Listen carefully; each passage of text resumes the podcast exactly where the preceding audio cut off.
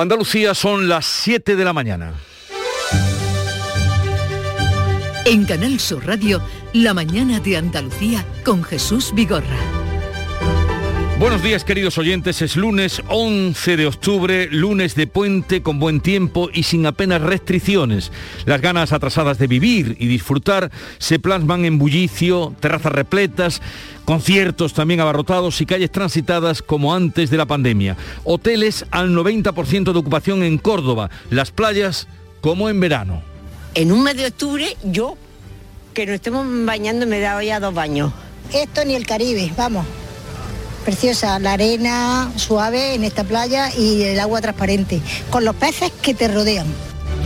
Pero, pero el exceso convertido en botellón ha llevado a la policía a desalojar a 1.500 personas en distintos puntos de Sevilla, capital, que sigue, les recuerdo, en nivel 1 de alerta. Las unidades móviles siguen vacunando estos días sin cita. Cumplidas tres semanas ya desde la erupción del volcán Cumbre Vieja, los daños suman y suman. De nuevo, el cauce de lava ha engullido lo que quedaba el barrio del barrio de Todoque. Se ha sentido 200 seísmos durante el fin de semana, esta misma noche, uno de 4,3 grados, y decía el director técnico del Plan de Emergencias Volcánica, Miguel Ángel Morcuende, que la velocidad del flujo se ha ralentizado en su camino hacia el mar. Avanza en estos momentos, según me están diciendo, aproximadamente a unos 5 eh, metros por hora, con lo cual el avance es mínimo, eh, pero la estamos vigilando fundamentalmente porque puede alcanzar una cabecera de una mini cuenca y variar en fin, el recorrido de esta colada de la situación del volcán hablaremos con Jesús Ibáñez, catedrático de Geología de la Universidad de Granada a partir de las 8. Y en Bruselas comienzan hoy las negociaciones sobre la situación de Gibraltar tras el Brexit. Y quién sabe si en un futuro no muy lejano veremos un Paul Exit o Polesit, una salida de Polonia del club comunitario. Atentos al pulso que mantiene Varsovia y Bruselas. Ayer hubo manifestaciones proeuropeas en toda Polonia contra la sentencia del constitucional polaco que da prioridad al derecho nacional sobre el derecho comunitario. Estos son los sonidos de algunos movimientos y manifestaciones que hubo ayer en Varsovia. Asuntos de interés que nos trae la semana que ahora comienza. La luz sube este lunes hasta los 184 euros y la Dirección General de Tráfico inicia hoy en las carreteras andaluzas una campaña de vigilancia y control de autobuses y de todo tipo de camiones.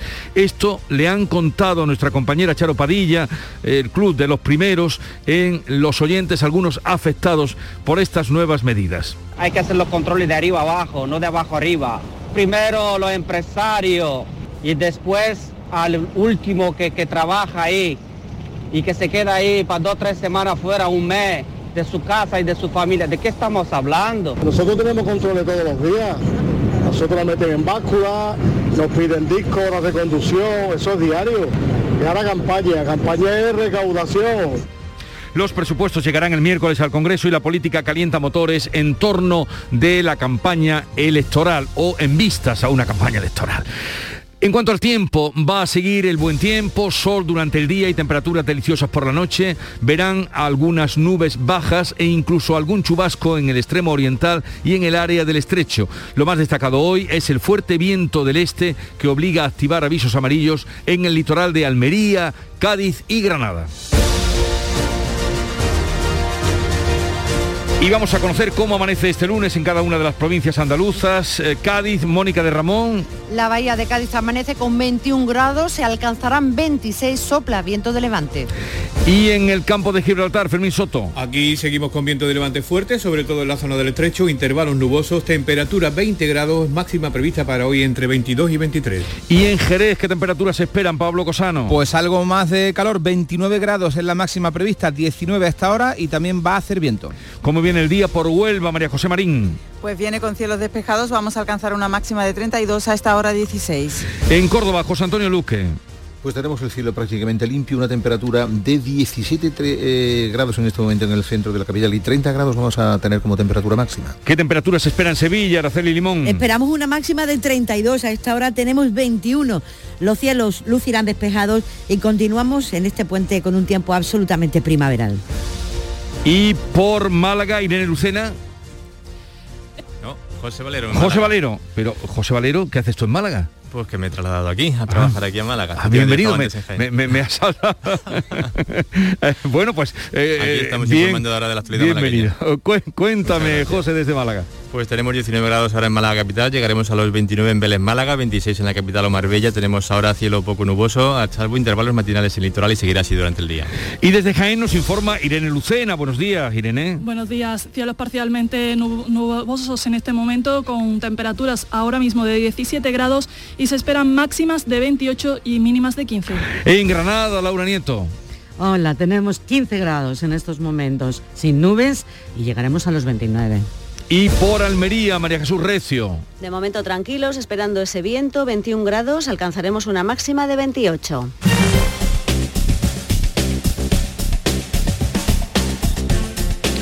Y ahora sepamos cómo están las carreteras andaluzas, cómo se circula por ellas. Desde la Dirección General de Tráfico, Patricia Arriaga, buenos días. Muy buenos días, actualizamos la información del tráfico de Andalucía. Hasta ahora afortunadamente se circula con total normalidad, con tráfico fluido y cómodo y sin incidencias ni tampoco retenciones, ni en la red viaria principal ni en la secundaria. Eso sí, desde la Dirección General de Tráfico les pedimos mucha precaución al volante.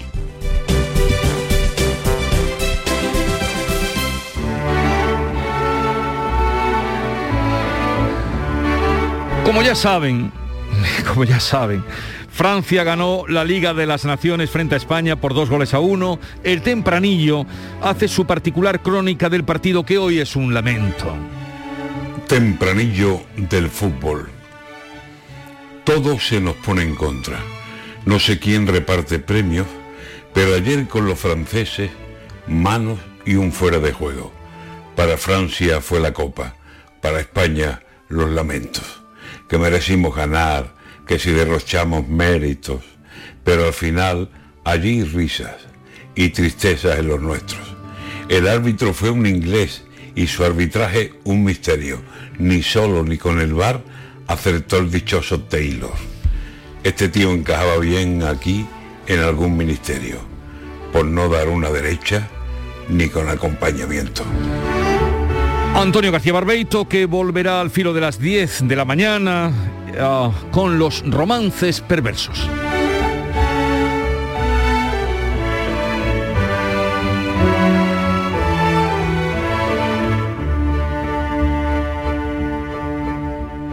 Siete, siete minutos de la mañana.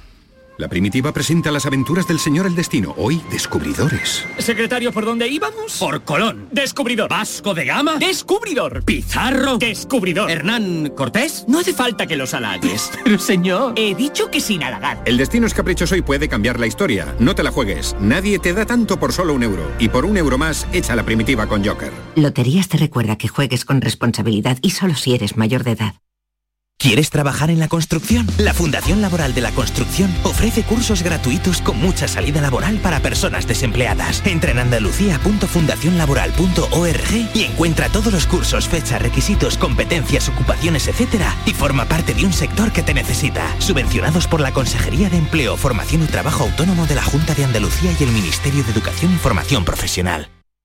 Atención, Ahí la tenemos ya. Salta al ciberespacio la nueva app de Canal Sur Radio. Con una alineación impresionante. Canal Sur Radio, Radio Andalucía Información, Canal Fiesta, flamencoradio.com y Canal Sur Radio Música, todo un pelota. Señores, y con la plataforma de podcast y todas las emisiones locales y todos los programas para oírlos a cualquier hora. Es muy versátil, actúa en todos los terrenos y no renuncia a nada. El bar dice que acierta. Gana el partido seguro. Hace mucho que no se oía nada así. Es la nueva app de Canal Sur Radio. Bájatela. Quédate en Canal Sur Radio, la radio de Andalucía.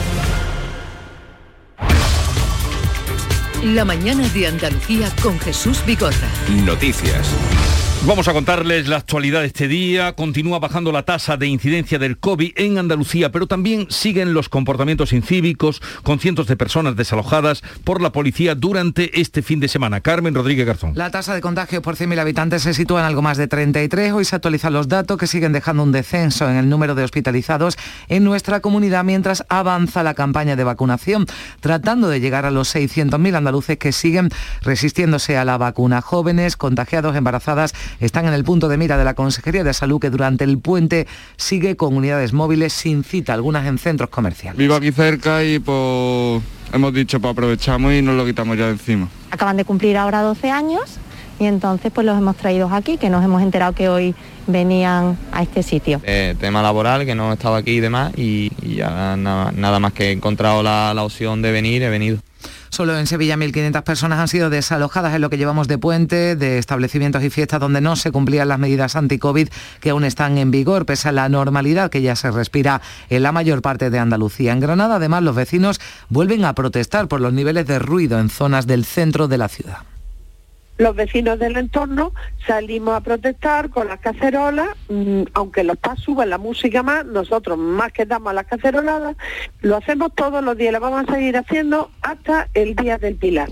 El presidente de la Junta insiste en llamar a la prudencia para que no se den pasos atrás. Esta semana los comités territoriales volverán a reunirse para evaluar los datos de cada provincia y decidirán si pasan a nivel cero los distritos que aún están en alerta 1 por COVID. Y todo ello hace que se reactive el turismo en muchas zonas de Andalucía. Se ha colgado el cartel de lleno durante este puente, Beatriz Galeano.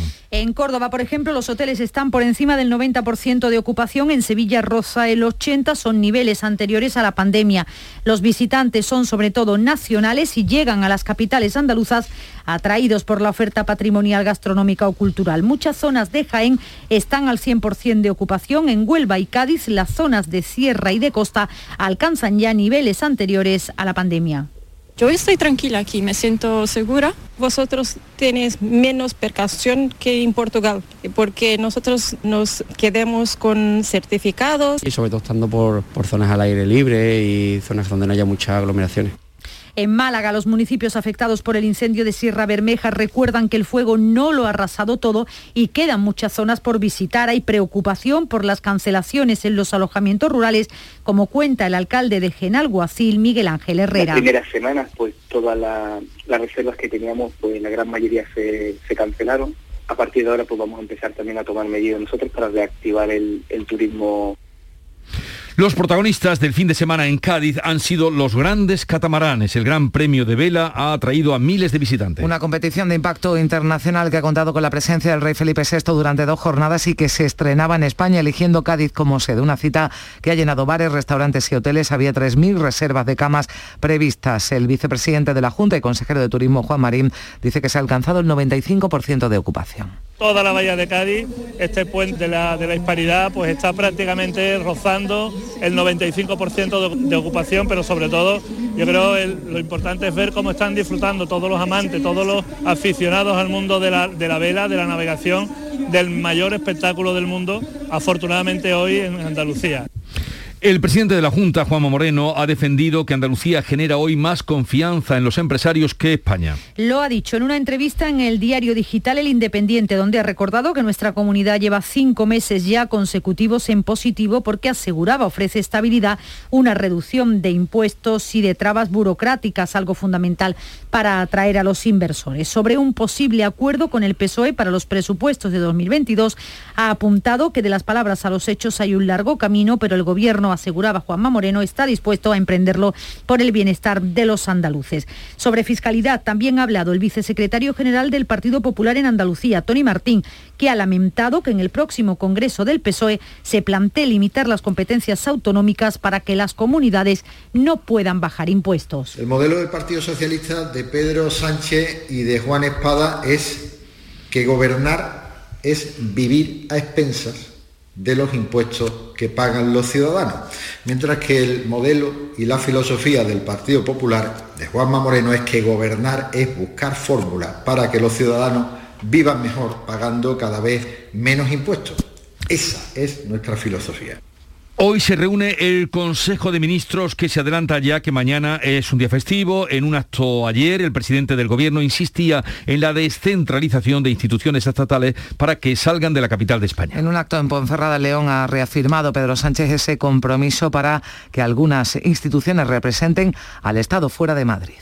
Creo que es de justicia el que entre todos los territorios, todas las comunidades autónomas, abramos un debate sereno, leal, pero también honesto de la necesidad de que muchas de estas instituciones públicas salgan de la capital de España y representan al Estado en muchísimos territorios de España. Mientras el líder del PP, Pablo Casado, ha asegurado que España está quebrada y que el Banco Central Europeo ha tenido que inyectar 330.000 millones de euros. No es catastrofismo, decía en una entrevista en El Mundo, es realismo y responsabilidad. Por otro lado, ha destacado que su objetivo es alcanzar una mayoría suficiente en las próximas elecciones generales para gobernar España. Sin embargo, el líder de Vox, Santiago Bascal, ha ahondado este domingo en sus diferencias con el PP y sobre todo con su presidente, con Pablo Casado, a quien ha, a quien ha augurado que no llegará a ningún gobierno. A veces el PP y el PSOE parecen un par de socios que no dejan de pelear y de hacerse trampas unos a otros, pero que mantienen la sociedad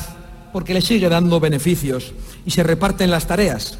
Unos ponen la ideología y otros arreglan o malarreglan las cuentas para que algunos puedan hacer negocio. Y tres semanas después de la erupción del volcán de La Palma, la isla sigue temblando y una nueva colada continúa destruyendo todo lo que encuentra a su paso. Ese nuevo río de lava que se formó tras desprenderse el flanco norte del volcán de Cumbre Vieja arrastra a su paso rocas del tamaño de un bloque de tres pisos. Los terremotos se suceden por decenas. El más intenso se producía en torno a esta medianoche, 4,3 grados. Preocupa además la nube de cenizas. Hoy podría cambiar la dirección del viento y esas cenizas pueden dejar incomunicada por vía aérea la isla de La Palma y alcanzar también a Tenerife. Así lo contaba la directora del Instituto Geográfico Nacional en Canarias, María José Blanco. Los cambios esperados en el régimen de viento y en la disposición del penacho podrán afectar a la operatividad del aeropuerto de La Palma a partir de mañana y no es descartable que afecte a la operatividad de los aeropuertos en Tenerife. Sigue rugiendo la tierra, es el, sonido en directo que lleva ya tres semanas, ha arrasado una superficie de 525 hectáreas con entre 40 y 60 millones de metros cúbicos de lava. La unidad militar de emergencias, con casi 200 soldados, la mayoría procedentes de Morón, sigue trabajando en La Palma, donde este domingo la ministra de Defensa, Margarita Robles, anunciaba que se incorporarían hoy al dispositivo de ayuda también buques de la Armada. Juntamente con las misiones que está realizando eh, la UME en este momento vamos a hacer otras misiones, pues sobre todo ayudando en lo que hace referencia a la limpieza de tejados y de determinados edificios que han tenido una, están teniendo una acumulación de ceniza. Vamos a empezar a trabajar ya. En la víspera de la Virgen del Pilar, patrona de la Benemérita, la directora de la Guardia Civil anuncia incentivos para los agentes que trabajan en el campo de Gibraltar. María Gámez lo avanzaba este pasado domingo en Tarifa. El Ministerio del Interior está estudiando esa aplicación de beneficios o incentivos para los agentes destinados en la comarca, así como la dotación de más medios para el Plan Especial de Seguridad de la zona que se puso en marcha en 2018. La directora de la Benemérita ha reconocido el trabajo de los agentes en la lucha contra el narcotráfico, subrayando que los resultados policiales son extraordinarios. Lo decía durante su intervención en el acto militar que tenía lugar en la localidad gaditana con motivo de la festividad de la Virgen del Pilar. y María Gámez va a estar en Málaga, en la comandancia de la Guardia Civil, donde va a presidir otro acto de celebración de la patrona del cuerpo. El precio de la luz subirá un 5% hoy lunes hasta los 184,48 euros el megavatio hora. Este será el segundo lunes más caro de los registros tras los 186 euros del pasado 4 de octubre en una semana que terminó marcando récord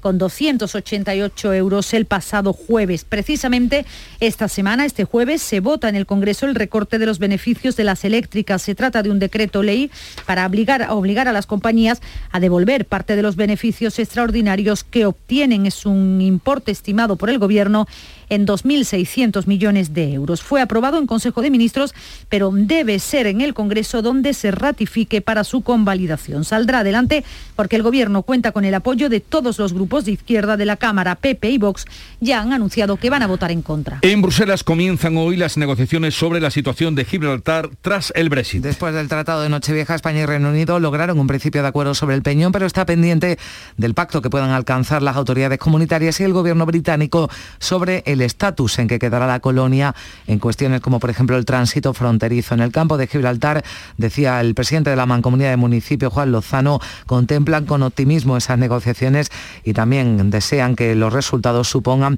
los mejores beneficios para quienes viven a uno y otro lado de la verja. Esperemos que estos meses, que esperemos que sean pocos de negociación, lleguen a buen puerto y al final se convierta ese acuerdo del 31 de diciembre en tratado, en un tratado que significaría pues lo que hace 300 años o más de 300 años que, que no ha sido posible, ahora puede hacer. Tres personas han muerto en las carreteras andaluzas durante el fin de semana, según el balance provisional de la DGT. Uno de los fallecidos era un motorista que perdía la vida en el término municipal de Alpandeire, en la provincia de Málaga. Las otras dos víctimas fallecían en la A92 a la altura de Loja, en Granada, y en la A472 a su paso por la localidad onubense de Niebla. En un momento vamos con la cita de la revista de prensa de Paco Rellero. En Canal Sur Radio, por tu salud responde siempre a tus dudas. Este lunes hablamos de salud mental y de la eficacia de un nuevo fármaco contra la depresión. Acaba de ser aprobado por la Agencia Europea del Medicamento y se está utilizando ya en Andalucía. Se dice de él que es revolucionario para tratar la depresión. Este lunes en directo, tus inquietudes y preguntas con la doctora Inés Domingos y nuestro psicólogo en red, Ricardo Sotillo. Envíanos tus consultas desde ya en una nota de voz al 616 135 135. Por tu salud, desde las 6 de la tarde con Enrique Jesús Moreno. Súmate a Canal Sur Radio, la radio de Andalucía. Encuentros Carrusel Taurino. Este 14 de octubre, Canal Sur te invita a conocer los pilares de la tauromaquia a través de la charla con los ganaderos Eduardo y Antonio Miura. Modera el presentador del programa Carrusel Taurino de Canal Sur Radio, Juan Ramón Romero. Desde las 8 de la tarde en el Teatro Fundación Cajasol. Entrada libre previa recogida de invitaciones en taquilla de la Fundación Cajasol. Calle Álvarez Quintero, Sevilla. Encuentros Carrusel Taurino. Con el patrocinio de la Fundación Cajasol.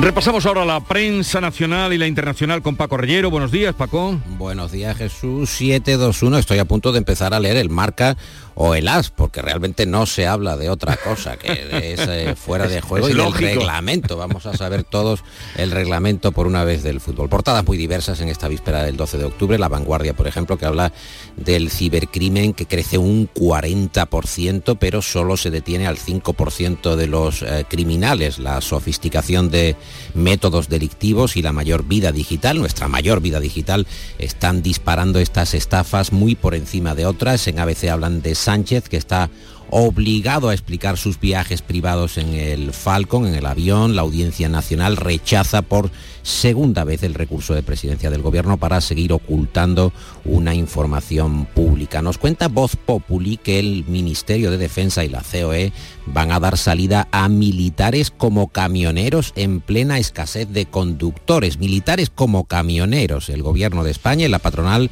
que ultiman un convenio para buscar salidas laborales a los efectivos de escala de tropa y marinería que, como sabes, están obligados a jubilarse, entre comillas, del ejército a los 45 años. Este proyecto se va a presentar a finales de año también en ese digital. Cifra récord, el gobierno revende más de medio millón de vacunas a Tailandia medio millón de vacunas a Tailandia. La reventa tuvo lugar, según detallan en Voz Populi, un día antes del anuncio solidario de Sánchez en la ONU, donde el presidente, leo literalmente de este diario, sacó pecho por los millones de vacunas donadas a países de Latinoamérica. Y de toda la actualidad, ¿qué análisis de la misma incluyes en la revista? Mucho análisis sobre Vox hay en las distintas cabeceras, por ejemplo en el digital El Plural, detalles de la convención, Abascal envalentonado, consideran este digital. En ABC, Abascal exhibe el ideario más beligerante de Vox en el español,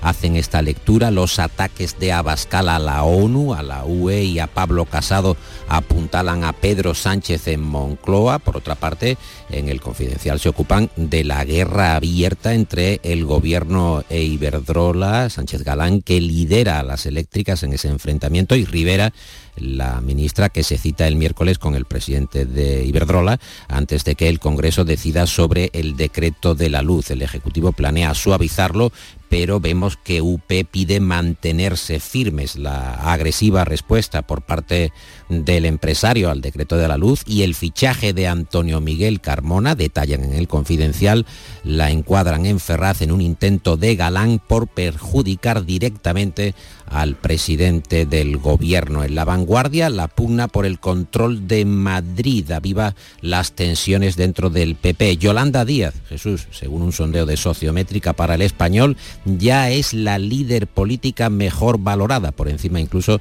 de Pedro Sánchez. Sondeo, digo, del español, de sociométrica, la vicepresidenta y ministra de Trabajo bueno, hay que decir que las cifras no son apabullantes, porque la valoración es un 3,7 de Yolanda Díaz frente a un 3,5 de Sánchez. Y o sea que estarían, en, un suspenso. claro, es la mejor valorada dentro de la peor valoración que tienen los españoles eh, de sus diferentes líderes, porque luego viene Casado y luego ya viene Abascal, antes está Inés Arrimada, que ocupa la tercera plaza. De todas formas, dicen en el español que capitaliza Yolanda Díaz su buena imagen a pesar de las cifras de paro juvenil. Y consideran en el editorial del país que las cuentas de 2022, los presupuestos que se están preparando, deben ser la piedra angular de la recuperación económica una vez completada la vacunación. Vamos con otros asuntos de interés que también destaca la prensa hoy. Pues mira, el diario.es, los documentos de la bilateral, un planteamiento muy divertido. ¿De qué habla el gobierno y la Generalitat cuando no discuten del proceso? Es decir, como todo es proceso, ¿de qué hablan cuando no hay proceso? Las dos administraciones acordaron estudiar avances en traspasos sobre el MIR o las cercanías, dos cuestiones que después han sido polémicas por la diferencia de versiones entre ambos gobiernos. ABC, 5 millones de españoles viven en áreas del riesgo o de riesgo por inundaciones. Los geólogos advierten de que España hay cientos de miles de casas edificadas sobre cauces o zonas que la naturaleza eh, puede reclamar en cualquier momento. En el plural, el rey Juan Carlos, que se plantea viajar a España a finales de año, hacen mención, eh, recogen un libro de un coronel retirado del ejército, Amadeo Martínez Inglés, que se llama este libro Juan Carlos I, el rey de las 5.000 amantes. Bueno, no sé si eh, o si el título es para vender. No, no sé si es una cuestión de promoción comercial, pero ahí está lo que comenta el plural. Infolibre, las cifras de la vuelta a la normalidad europea. Fíjate que los desplazamientos al trabajo muestran eh, los datos de Google, están un 17% por debajo de los niveles de prepandemia. Si esto más o menos se sostiene, pues prácticamente en torno al 15-20% eh, se habrán quedado en su casa se habrán conseguido quedar en su casa desde el punto de vista de la estructura del eh, mercado de trabajo eh, después de la pandemia. Habrían sido las consecuencias prácticas, las consecuencias directas de ese parón del trabajo después de la pandemia. Y hoy esperamos eh, con los brazos abiertos y los oídos atentos. Con ansiedad, A Nuria Gaciño. Buenos días, Nuria Gaciño. Hola, ¿qué tal? Muy buenos días. bueno, buenos días, buenos días, no sé. Yo. Por decir algo. Decía Paco al abrir su revista de prensa que estaba pensando en integrar el AS y, algún otro, o el Marca, porque todo hoy era deporte. Pues me parece muy bien. Acláranos tú.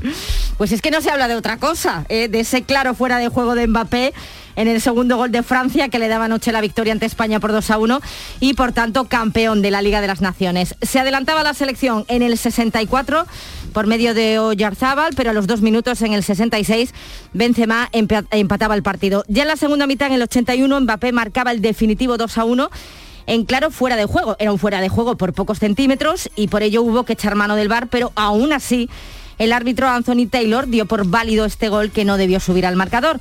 La explicación que ha dado el colegiado es que Eric García roza el balón porque pretendía jugarlo, pero no cortar la jugada.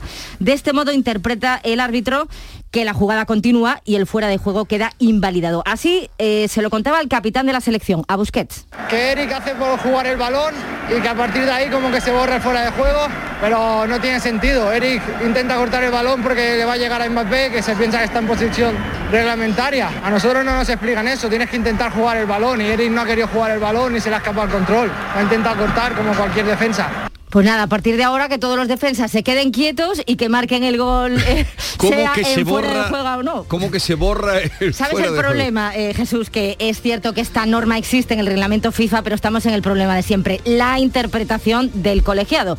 Y así pues es muy complicado. Eh, polémicas aparte, una final de la Liga de las Naciones entre España y Francia con la que hemos disfrutado. La selección ha caído con la cabeza bien alta y ha tenido una excelente actuación en este torneo. Ahora toca pensar ya en las finales de noviembre, en esos partidos clasificatorios para el Mundial y la sub-21, que estaremos pendientes mañana de ella, que juega de nuevo en la isla de la Cartuja en Sevilla. Además del lamento, ¿alguna cosita para el cierre? Bueno, estoy muy intrigado con Boris Johnson, que está en Marbella, está toda Sí. la prensa Ah. británica detrás de él, que Sí. parece que se va a quedar hasta el jueves en una residencia muy lujosa y habrá que seguirle los pasos desde el Daily Mirror que Marbella es un destino tradicional, oculto a veces para esos políticos conservadores, pero es que ha dado una espantada Boris Johnson, ha dejado el país de me voy a Marbella. Bueno, ahí- ahí. Bien, puede hacer patria también entre los muchos que vienen de aquel del país. Aprovechando el puente. Que tengáis... eh, ¿Mañana te veo o no te veo? Dame permiso, ¿no?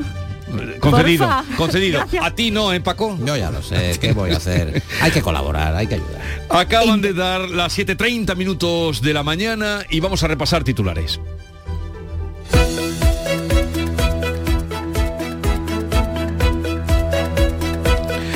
Con Beatriz Almeda sintetizamos en un par de minutos la actualidad que le venimos contando. Salud intenta captar a los no vacunados también durante el puente. El 92% de los andaluces está ya vacunado y el resto puede acudir sin cita a uno de los 100 puntos repartidos por la comunidad.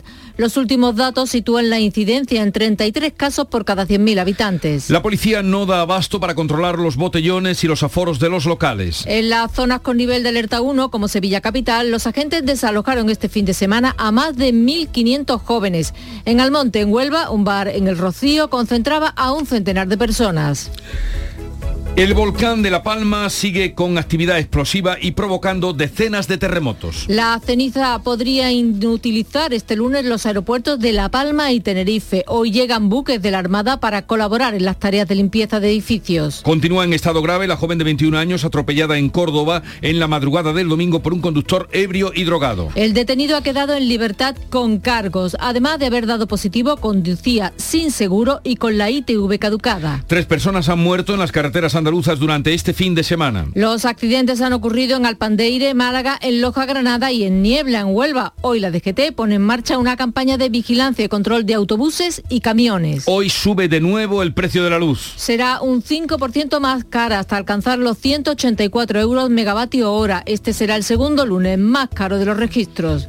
Comienza hoy la negociación sobre la situación en la que quedará Gibraltar tras el Brexit. Madrid y Londres cerraron un acuerdo provisional hace un año y ahora la Comisión Europea y el Reino Unido tienen que consensuar el convenio por el que se regirá la roca. 247 refugiados afganos llegarán a España entre este lunes y mañana martes. Dos aviones los trasladarán hasta la base aérea de Torrejón. Estas personas que han colaborado con nuestro país han tenido que llegar por sus propios medios hasta Pakistán para poder ser rescatadas. 7.32 minutos de la mañana, enseguida estamos con las claves económicas que nos trae Paco Vocero. Hemos salido a la calle a preguntar a los vehículos qué opinan. ¿Al tuyo le gusta el seguro de auto de Cajamar? Y a ti seguro que también. Sobre todo su precio. Solicita presupuesto en tu oficina de Cajamar y llévate un parasol. Promoción válida hasta el 31 de diciembre. Consulta información y bases en cajamar.es barra seguros. Cajamar. Distintos desde siempre.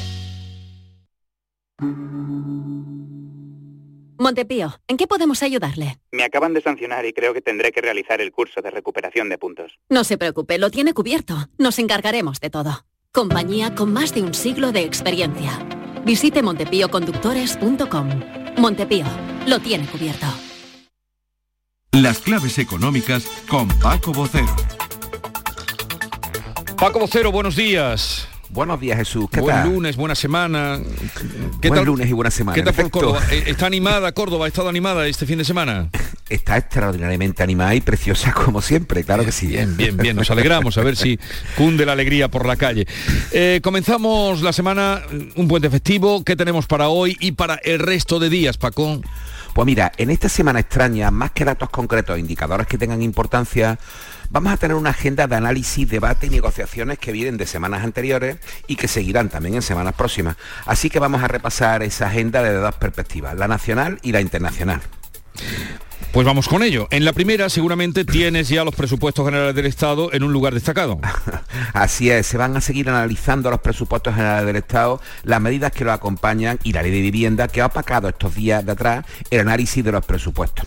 Por otra parte, la semana pasada hubo una reunión en Madrid con representantes de la Comisión Europea y entre otras cuestiones se trató de la reforma laboral.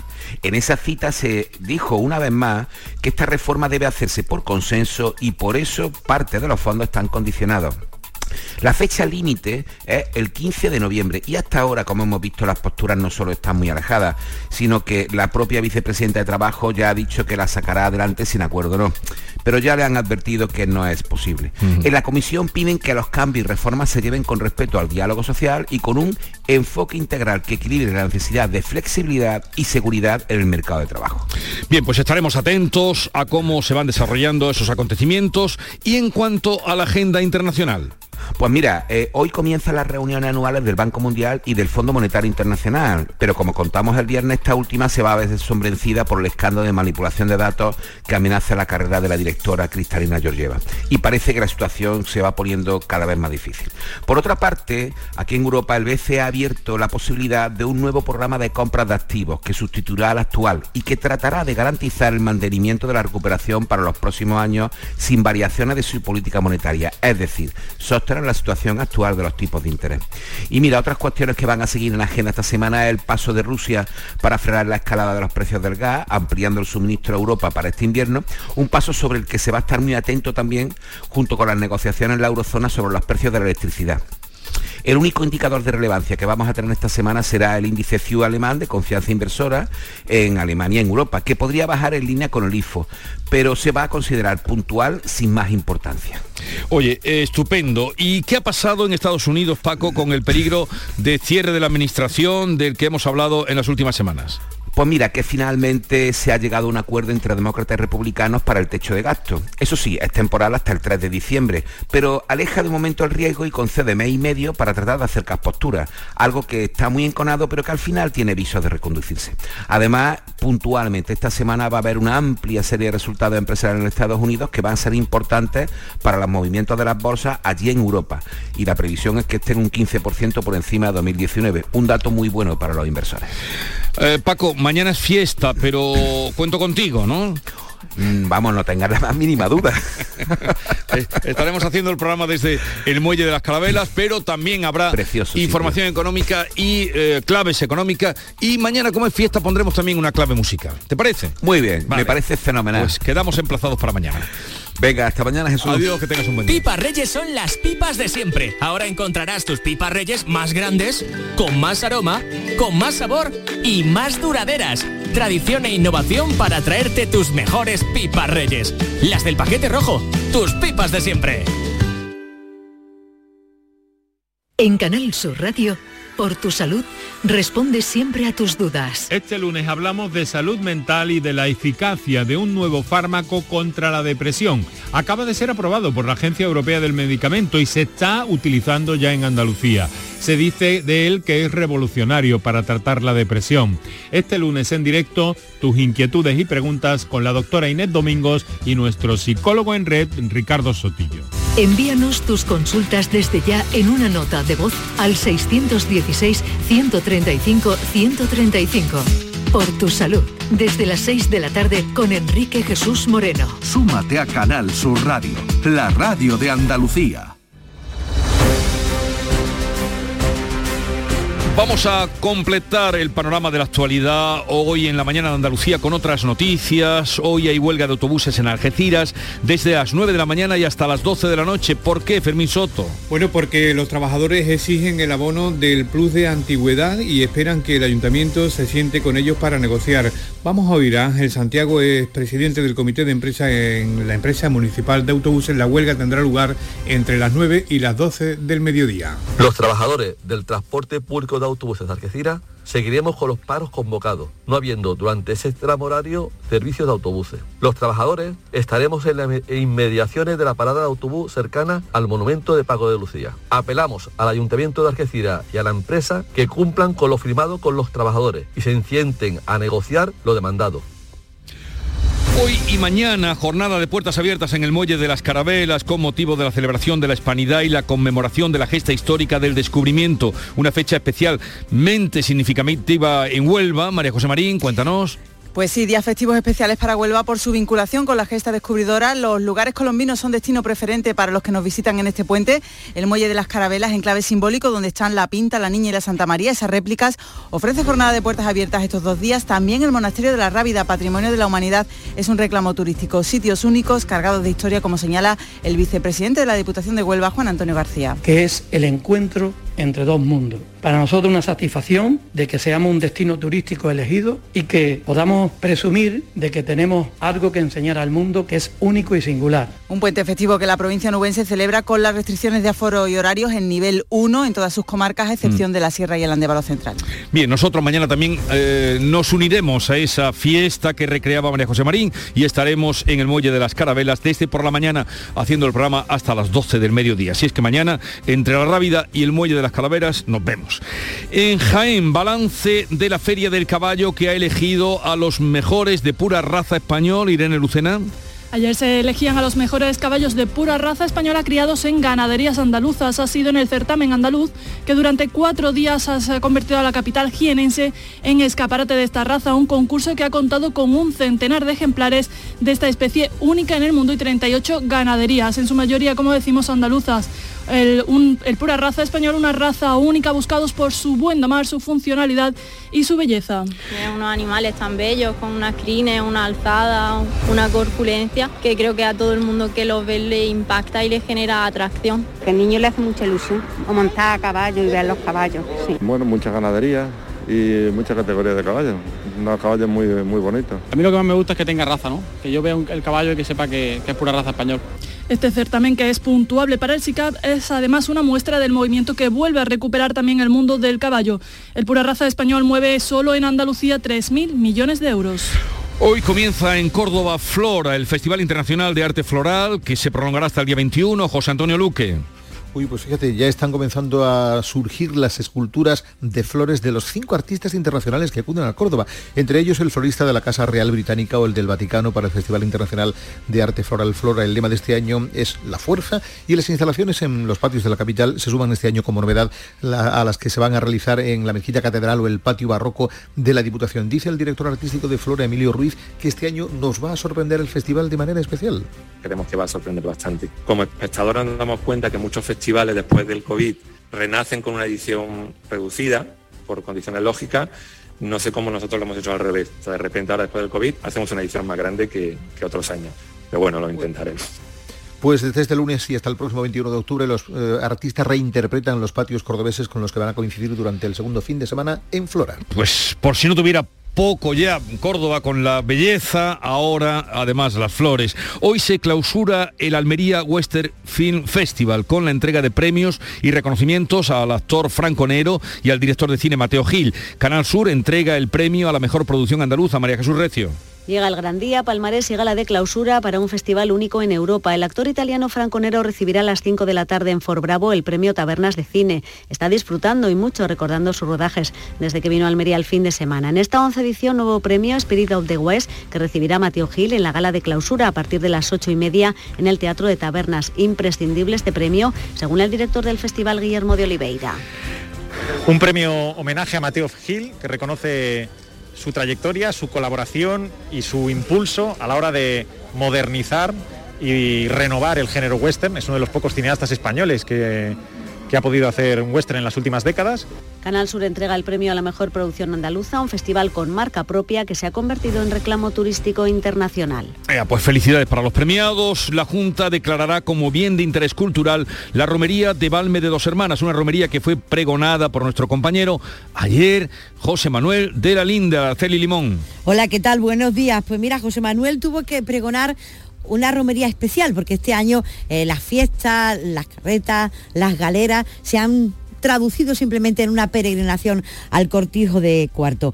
Pero el lema de la hermandad es volver el año que viene a una romería normal. José Manuel se dirigía así a todos los vecinos de dos hermanas. Yo, que solo soy hermano de corazón, que nunca monté a caballo en la romería, aunque cada año esperaba el alba sin haber dormido, como en una renovada mañana de reyes Yo, que nunca organicé galera ni carreta, pero me enseñaron a quererte como la más grande que podía haber en nuestras casas. La Virgen de Valme irá por primera vez al hospital que lleva su nombre este año como homenaje a todos los sanitarios que han luchado contra la pandemia.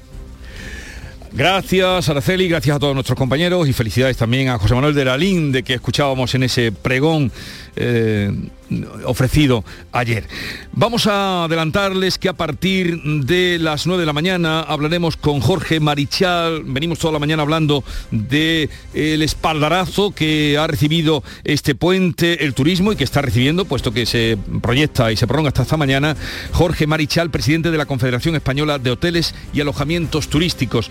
Las eh, diez y media estará Francisco Arevalo para atenderles a todos ustedes. Vendrá luego Yuyu a partir de las 11 y estará con nosotros también el rapero Joserra, que eh, será ya al filo de las once y media de la mañana.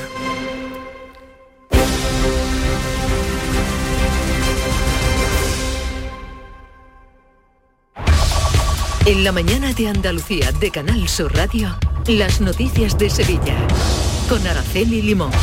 Buenos días, a esta hora de la mañana tenemos 20 grados de temperatura, sopla algo de viento y esperamos para el mediodía una máxima en torno a los 32-33 grados, es decir, vamos a continuar con el tiempo primaveral en esta víspera del Día del Pilar.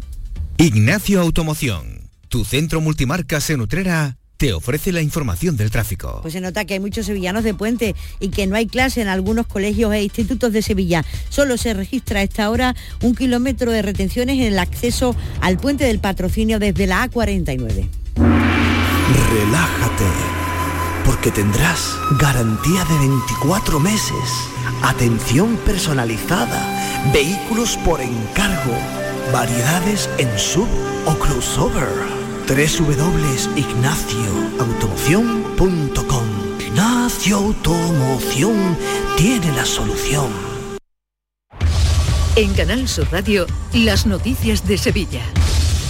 En Sevilla Capital parece que muchos han olvidado que estamos en nivel 1 de alerta. 1.500 personas han sido desalojadas en las dos madrugadas del fin de semana por la policía de distintos bares y establecimientos. Del sábado al domingo se desalojaron 700 personas.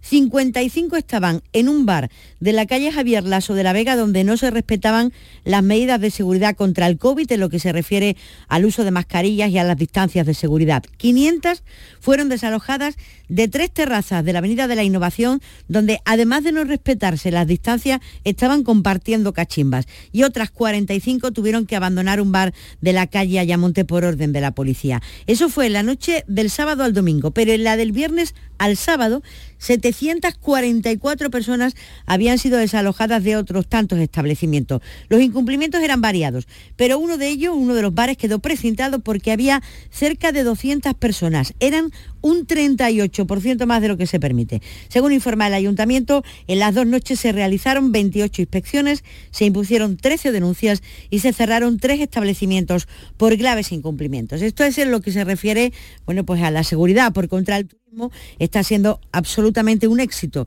durante el puente. Antonio Muñoz es el delegado municipal de turismo. Hemos alcanzado un 90% de grado de ocupación de los establecimientos hoteleros lo que supone prácticamente uno de los mejores fines de semana desde la pandemia. Hemos podido ver establecimientos de hostelería y comercios llenos. Los datos del Alcázar son un ejemplo. El fin de semana se ha colgado por primera vez en mucho tiempo el cartel de No hay billete, con 5.500 visitantes al día, principalmente de fuera de Sevilla. En la provincia la ocupación ronda el 75-80%. Los visitantes nacionales fundamentalmente llegan atraídos, según explica el presidente de la Diputación, por la oferta cultural, pero también por la gastronomía. Tanto un magnífico dato para un puente que coincide con el fin de las restricciones en el territorio de nuestra provincia, una ansiada normalidad. A muchos visitantes a nuestros municipios pues atraídos como siempre por esa oferta patrimonial, gastronómica, de naturaleza, de turismo activo. Hoy comienza la vacunación contra la gripe, pero se sigue con intensidad la campaña para que todo el mundo esté vacunado contra el COVID. A partir de hoy y hasta el 17 de octubre estarán en marcha una docena de puntos de vacunación sin cita y con horario flexible. Son los centros de salud de Écija, El Saucejo, Estepa, La Luisiana, Marchena, Osuna, Puebla de Cazalla, Cama y Cantillanas. Además se vacuna sin cita y con horario flexible en el Distrito Sanitario de Sevilla y en el Hospital de Emergencia COVID, en lo que era el antiguo Hospital Militar. Vaya. Eduardo Brione, que es el director de la campaña de captación telefónica, porque también los sanitarios están llamando por teléfono a todo aquel que no está vacunado, hace un llamamiento para que todo el mundo se vacune. Animamos a todo el mundo que no esté vacunado todavía o no esté completamente vacunado a que acuda principalmente al punto de vacunación que hay en el hospital militar, donde se puede ir de lunes a jueves en horario de mañana y tarde y los viernes en horario de mañana, incluso sin cita. Durante el fin de semana hay muchos sevillanos que se han vacunado en los distintos puntos que se habían establecido, entre ellos, por ejemplo, el centro comercial Aire Sur, en Castilleja de la Cuesta, donde se encuentra el popular IKEA. Hasta allí se han acercado muchos sevillanos. Acaban de cumplir ahora 12 años y entonces pues los hemos traído aquí, que nos hemos enterado que hoy venían a este sitio. Eh, tema laboral, que no he estado aquí y demás, y, ya nada, más que he encontrado la, la opción de venir, he venido. Cinco minutos faltan para las 8 de la mañana. Encuentros Carrusel Taurino. Este 14 de octubre, Canal Sur te invita a conocer los pilares de la tauromaquia a través de la charla con los ganaderos Eduardo y Antonio Miura. Modera el presentador del programa Carrusel Taurino de Canal Sur Radio, Juan Ramón Romero. Desde las 8 de la tarde en el Teatro Fundación Cajasol. Entrada libre previa recogida de invitaciones en taquilla de la Fundación Cajasol. Calle Álvarez Quintero, Sevilla. Encuentros Carrusel Taurino. Con el patrocinio de de la Fundación Cajasol. Las noticias de Sevilla. Canal Sur Radio. Por si va con prisa le pido disculpas, no faltan cinco minutos para las ocho, faltan diez, puede ir tranquilamente. La Junta va a declarar bien de interés cultural la romería de Valme de dos hermanas. Lo ha anunciado la consejera de Cultura en la función principal de la Virgen, donde destacó el valor patrimonial, etnológico y devocional que tiene la romería, que es un ejemplo, ha dicho, de convivencia para toda la provincia. Patricia del Pozo explicó que ya se ha firmado la incoación del procedimiento. Muy contenta de poder anunciar esto hoy para todos los nazarenos, para todas las nazarenas, pero sobre todo para todos los andaluces y para todas las andaluzas, porque esta romaría, una romaría importantísima para toda Andalucía. Un día feliz. La función principal donde la consejera hizo ese anuncio eh, precedió el pregón de la romería que este año, como han escuchado hace unos minutos, ha corrido a cargo de nuestro compañero José Manuel de la Linde. Eh, se centró José Manuel en el lema de este año de la hermandad, volver, ya que en esta ocasión, en el tercer domingo de octubre, el domingo que viene, no habrá una romería, sino una peregrinación tan solo al cortijo de cuarto. Y aquí estoy ahora, dispuesto a contarle al mundo la devoción a Valme a relatar cómo imploró el rey San Fernando antes de entrar en Sevilla, a describir cómo se engalana este pueblo antes de marchar a cuarto, a anunciar lo que ocurrirá en nuestros corazones. Pero para eso les pido su colaboración.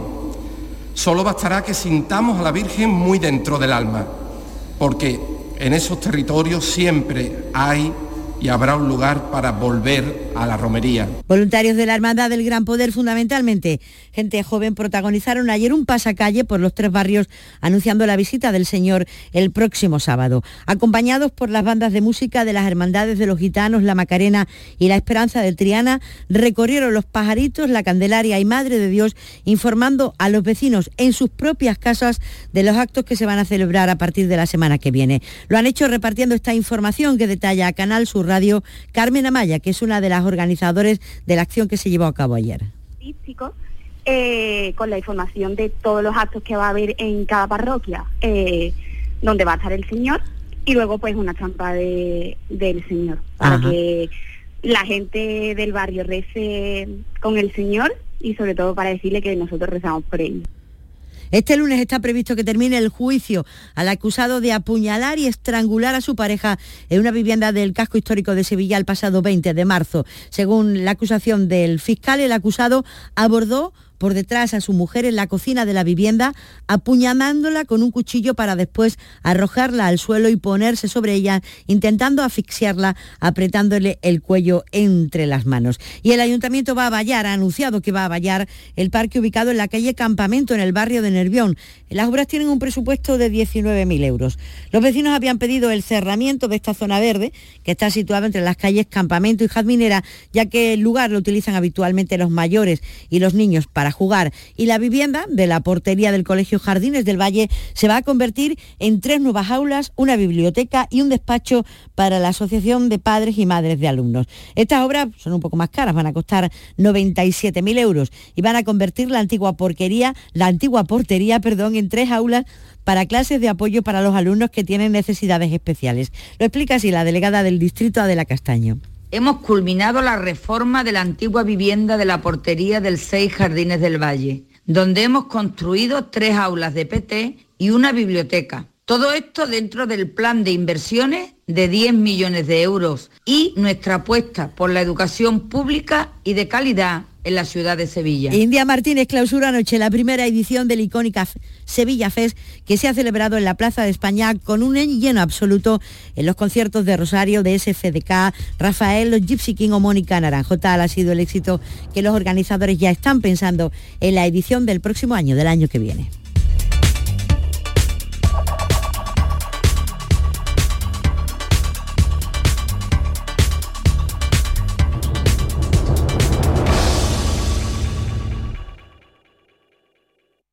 Escuchas La mañana de Andalucía con Jesús Vigorra, Canal Sur Radio. Aquadeus, el agua mineral natural de Sierra Nevada, patrocinador de la Federación Andaluza de Triatlón, les ofrece la información deportiva. 8 menos 5 minutos, tiempo ya para el deporte. Nuria Gaciño, ¿qué tal? Muy buenos días. Hola, muy buenas. Pues eh, final polémica, esa Liga de las Naciones que finalmente se llevó Francia, cayó España derrotada, pero se sigue hablando mucho de ese gol de Mbappé y de ese fuera de juego. Qué pena, cuando un partido tan bonito como el de anoche, con lo que estábamos disfrutando con ese España-Francia, pedazo de final de la Liga de las Naciones en Milán, Qué pena cuando al día siguiente el protagonista es el árbitro, sobre todo cuando el protagonista eh, es para mal eh, en lo que a tu equipo respecta. Hasta que no llegue el próximo compromiso de la selección, me parece a mí que mucho vamos a seguir hablando de ese claro fuera de juego de Mbappé en el segundo gol de Francia que le daba la victoria ante España por 2 a 1 y por tanto proclamaba a los franceses campeones de la Liga de las Naciones. Se adelantaba la selección en el 64 por medio de Oyarzábal, pero a los dos minutos en el 66 Benzema empataba el partido. Dos goles preciosos los dos. Eh, ya en la segunda mitad, en el 81, Mbappé marcaba el definitivo 2 a 1 en ese claro fuera de juego que tenía, que se consultó eh, al VAR, pero cuando todos pensábamos que iba a anular el tanto, incluidos los propios jugadores de la selección, va y el árbitro Anthony Taylor pues lo valida. La explicación que ha dado el mm. colegiado es que Eric García que roza un poco el balón, pues no pretende cortar la jugada, sino que hace por jugar el balón. Eh, de este modo interpreta el árbitro que la jugada continúa y que el fuera de juego queda invalidado. Así lo contaba el capitán de la selección Busquets. Nosotros creo que hemos tirado la línea bien y está más bien fuera de juego.